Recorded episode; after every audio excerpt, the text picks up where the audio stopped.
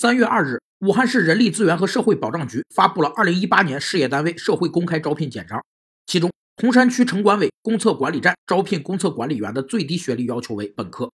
这则招聘体现的是过度教育导致的挤兑效应。